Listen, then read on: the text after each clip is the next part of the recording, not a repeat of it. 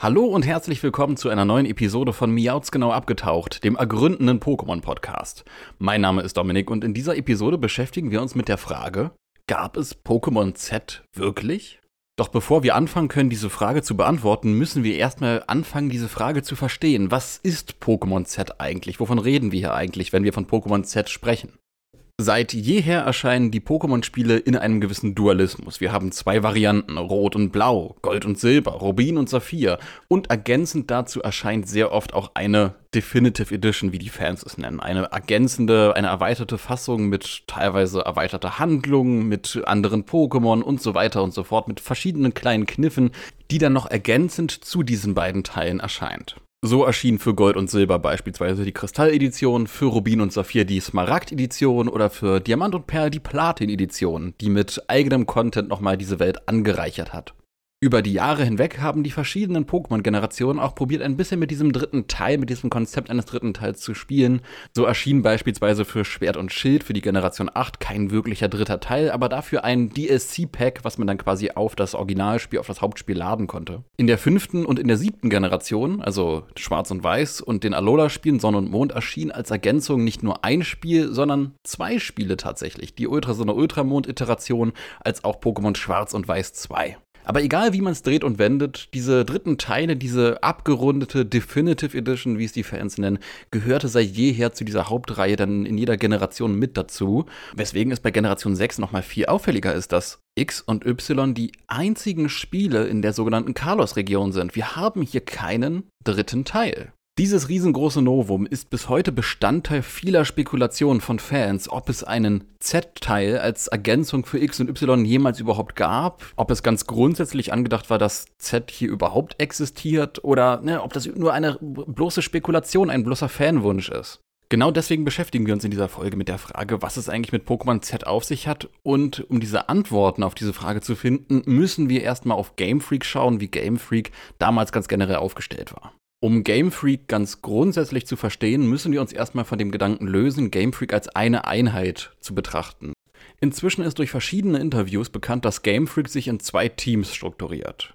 Produktionsteam 1 und Produktionsteam 2. Laut eigener Aussage ist Produktionsteam 2 vollumfänglich für Pokémon zuständig, wohingegen Produktionsteam 1 sich mit Prioritätsprojekten beschäftigt. Also Projekte, die über das Alltagsgeschäft mit Pokémon hinausgehen und auch andere Titel, andere komplett Pokémon-ferne Titel bespielen. Innerhalb dieses Pokémon-Bereichs teilt sich das dann aber auch nochmal weiter auf in zwei verschiedene Teams, die dann parallel an verschiedenen Pokémon-Spielen arbeiten, zu exakt demselben Zeitpunkt. Wenn wir eine Zeitreise in das Jahr 2013 machen, finden wir folgende Situation vor. Wir haben zwei Teams, die an Pokémon arbeiten. Das eine Team unter der Leitung von Junichi Masuda und das andere Team unter der Leitung von Shigeru Omori. Mit dem Blick in die Zukunft standen diese beiden Teams aber vor einer ziemlich großen Herausforderung, denn im Jahr 2016 sollte das 20-jährige Jubiläum von Pokémon gefeiert werden und als wäre das nicht schon groß genug, sollte zu diesem Jubiläum auch eine ganz neue Pokémon-Generation veröffentlicht werden. Das Team von Masuda und das Team von Omori standen hier zu diesem Zeitpunkt vor dieser großen kapazitären Herausforderung letzten Endes. Ne? Es war eine kapazitäre Frage, wie managen wir das Ganze, diesen ganzen Druck, diese ganze Last hinsichtlich des 20. Jubiläums.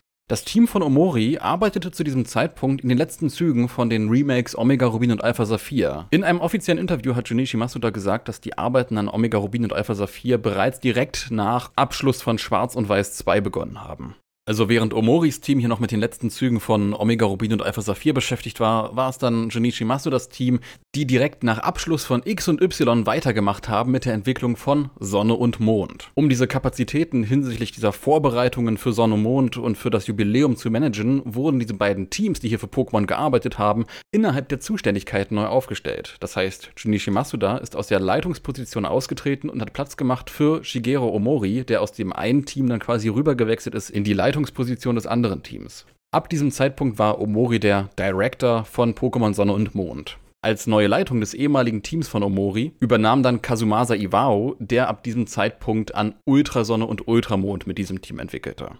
Also ja, ihr habt richtig gehört. Sonne Mond war gerade so halb in der Entwicklung und schon wurde Ultrasonne Ultramond parallel dazu entwickelt. Das illustriert ziemlich akkurat den Druck, den Game Freak hier wegen diesem Jubiläum hatte. Und das sollte erst der Anfang sein, denn parallel zu all dem wurde auf Hardware-Ebene seitens Nintendo auch schon an der Nintendo NX oder wie wir die Konsole besser kennen, der Nintendo Switch gearbeitet. Dieses zweite Team, was an Ultrasonne Ultramond gearbeitet hat, hat parallel zudem dann ebenfalls auch noch den Auftrag bekommen, für diese neue Nintendo-Konsole ein neues Pokémon-Spiel zu entwerfen. Und hier hatte sich dann unterstützenderweise Junichi Masuda in das zweite Team eingeklinkt und war dann ab 2016 zuständig für die Entwicklung von Let's Go Pikachu und Evoli. Also durch diesen Druck, durch das Jubiläum haben wir eine Situation geschaffen, in der wir unfassbar verworrenerweise, unfassbar wirr unter immensem Hochdruck drei verschiedene Pokémon-Games für teilweise verschiedene Zwecke und Anwendungsfälle entwerfen. Und genau in dieser Situation, in der wir uns gerade befinden, stellen wir die alles entscheidende Frage.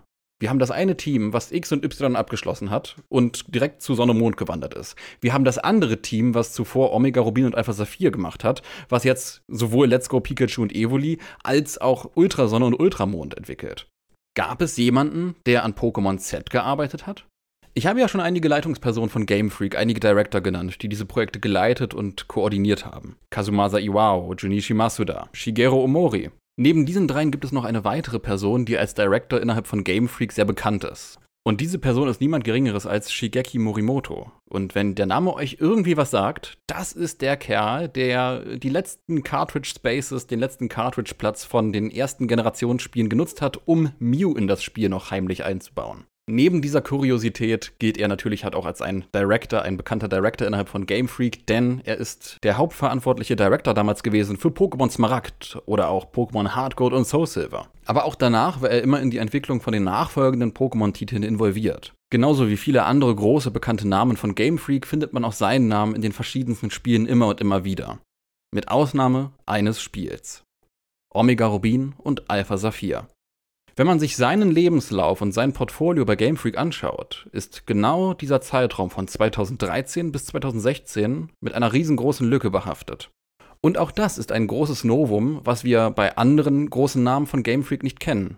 Iwao hat zum Beispiel nach seiner Arbeit an Pokémon Schwarz und Weiß 2 direkt an Omega Ruin Alpha Saphir und Pokémon Sonne und Mond mitgearbeitet. Genau in dieser Zeit, in der wir ein Spiel vermissen, was durch sein Fehlen ein riesengroßes Novum in dieser Hauptreihe darstellt, findet sich eine große Lücke im Portfolio von Morimoto, was in dieser Konstellation als größerer Name bei Game Freak eben halt nicht nur ein Novum ist, sondern halt auch in dem Sinne auffällig, da er innerhalb von Game Freak die nächstlogische Person wäre, die dieses Spiel als Director hätte leiten können. Jetzt werdet ihr wahrscheinlich sagen, das ist ja alles unfassbar interessant und spannend, aber halt eben auch sehr, sehr spekulativ. Und ich habe noch nicht wirklich rausgehört, wo wirklich explizit nochmal deutlich wird, dass diese Spiele tatsächlich in der Entwicklung waren.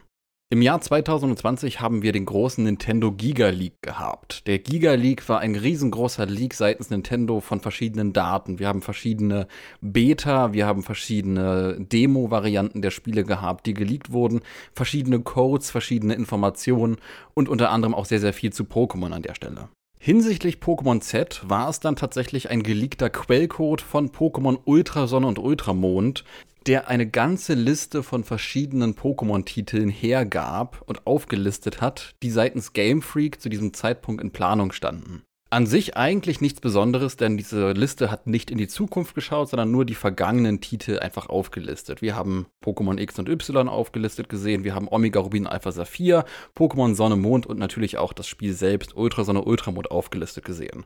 Allerdings fanden sich in dieser Liste zwei weitere Spiele. Zwischen Omega Rubin und Alpha Saphir standen zwei weitere Spiele gelistet, die nicht genauer spezifiziert wurden, aber als Carlos Reserve 3 und 4 eingetragen wurden. Zwei weitere Spiele in der Carlos-Region. Pokémon Z war bestätigt und Pokémon Z bestand aus zwei Spielen, ganz gleich wie es bei Pokémon Schwarz und Weiß 2 und Ultrasonne Ultramond der Fall war, war auch die Rückkehr nach Carlos als ein Zweiteiler, als ein Dualismus geplant.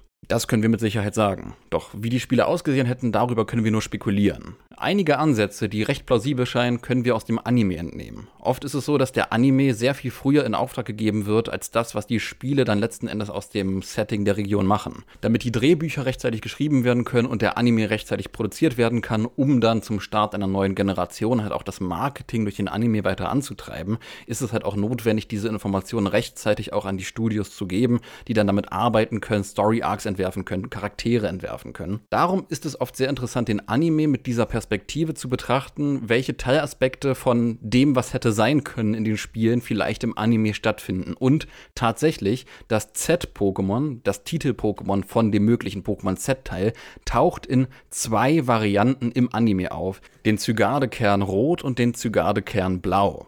Diese beiden Kerne von Zygarde können im Anime jeweils eine 50% Form von Zygarde ergeben und gemeinsam die neu eingeführte 100% Form von Zygarde. Da wir zwei Zygarde-Kerne haben, Zygarde das Cover-Pokémon von Pokémon Z wäre und innerhalb der Cover-Situation der Varianten von Pokémon, von diesem Dualismus, wir immer diese Ausgangssituation haben von einem rötlicheren Pokémon und einem bläulicheren Pokémon und das so ein wiederkehrendes Thema ist, liegt es sehr nahe, dass diese beiden Zygarde-Kerne Überbleibsel sind von dem Konzept, was man eigentlich als Cover-Situation oder als Zygarde-Story innerhalb der Rückkehr nach Carlos durch die beiden Spiele hinweg, durch die beiden Varianten geplant hatte. Inhaltlich hatte man sich wohl sehr viele Gedanken darüber gemacht, wie das mit Zygarde funktioniert, welche neuen Formen Zygarde bekommt, welche Bedeutung, welche Lore, welche Story Zygarde bekommen könnte. Und das hat man auch sehr stark gemerkt an dem Nachfolgespiel Sonne Mond und Ultrasonne Ultramond, wo dann die Zygarde-Kerne und diese ganze Story um Zygarde deutlich sichtbar aufgefangen wurde. Diese ganze Situation, dass Zygarde scheinbar willkürlich und irgendwie deplatziert wirkend in der Alola-Region seinen Teil findet, seinen Platz findet, das hat die Fans schon immer gewundert und äh, Spekulationen genährt um den Z-Teil. Dass diese ganzen Dinge, die hier mit Zygarde passieren, die nicht wirklich in diese Story von Alola reinpassen und teilweise auch ein bisschen willkürlich wirken, dass das Überbleibsel sind vom ursprünglich geplanten und dann verworfenen Z-Teil und den Dingen, die man mit Zygarde vorhatte und diese Dinge auch entworfen hatte. Die Dinge, die es dann auch letzten Endes teilweise in den Anime hineingeschafft haben, mit den verschiedenen Formen von Zygarde, mit den Kernen von Zygarde gerade und die dadurch auch etabliert wurden, die dann ja in der Generation nach Zygarde erst Einzug in die Spiele gefunden haben. Also fassen wir noch mal kurz zusammen, was wir herausgefunden haben. Pokémon Z existierte. Pokémon Z war definitiv geplant. Pokémon Z war ein zweigeteiltes Spiel, ähnlich wie Schwarz und Weiß 2 oder Ultrasonne Ultramond. Vermutlich war Shigeki Morimoto der geplante Projektleiter und Director für Pokémon Z in seinen beiden Teilen. Und definitiv sind die Dinge, die er und sein Team sich zu Pokémon Z ausgedacht haben, Dinge, die in den Anime eingeflossen sind und dann letzten Endes von der nachfolgenden Generation von Alola aufgefangen wurden.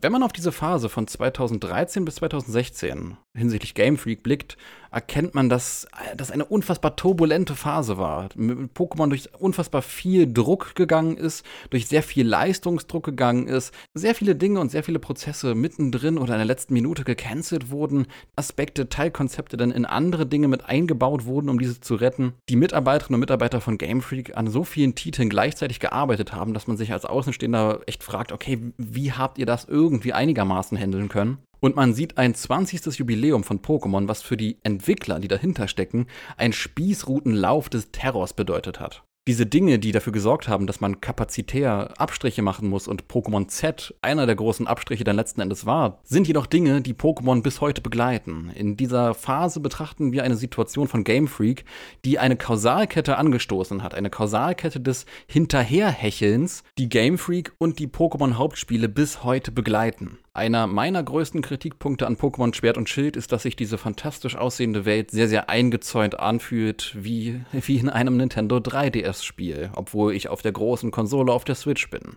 Wir betrachten hinsichtlich der Remakes eine Situation, in der Game Freak die Hilfe von anderen Entwicklerstudios, von Ilka, in Anspruch genommen hat, um strahlender Diamant und leuchtende Perle überhaupt zu produzieren. Und Pokémon-Legenden Arceus strategisch aufbaut als eine Art Beta-Test für die Dinge, die man eventuell in der neunten Generation von Pokémon ausbauen könnte. Wenn man sich diese ganzen Prozesse und wie sie historisch gewachsen sind anschaut, wie Game Freak, wie die Entwicklerteams und so weiter damit umgehen, dann erkennt man, dass es sehr, sehr einfach ist als Fan mit dem rhetorischen Stilmittel, ihr seid das größte Multimedia-Franchise der Welt, daherzukommen, ohne zu beachten, was für ein immenser, brachialer Leistungs- und Effizienzdruck hinter dem größten Multimedia-Franchise der Welt steckt. Aber ich glaube, die Pokémon Company strukturell zu ergründen, das heben wir uns für eine eigene Miauts genau abgetaucht Folge auf. Und in diesem Sinne, bedanke ich mich recht herzlich bei euch fürs freundliche Zuhören. Und ja, wir haben gemeinsam gelernt, was es eigentlich mit Pokémon Z auf sich hat, ob Pokémon Z wirklich nur ein Fanwunsch war, eine Fanspekulation war oder ob Pokémon Z wirklich tatsächlich geplant war. Die Antwort ist ja. Und in diesem Sinne bin ich gespannt, was die nächste Miauzkanal abgetaucht Folge mit sich bringen wird. Entweder hören wir uns in der nächsten Miauzgenau abgetaucht Folge oder drüben im regulären Miauzgenau Podcast. Gehabt euch wohl und bis dann.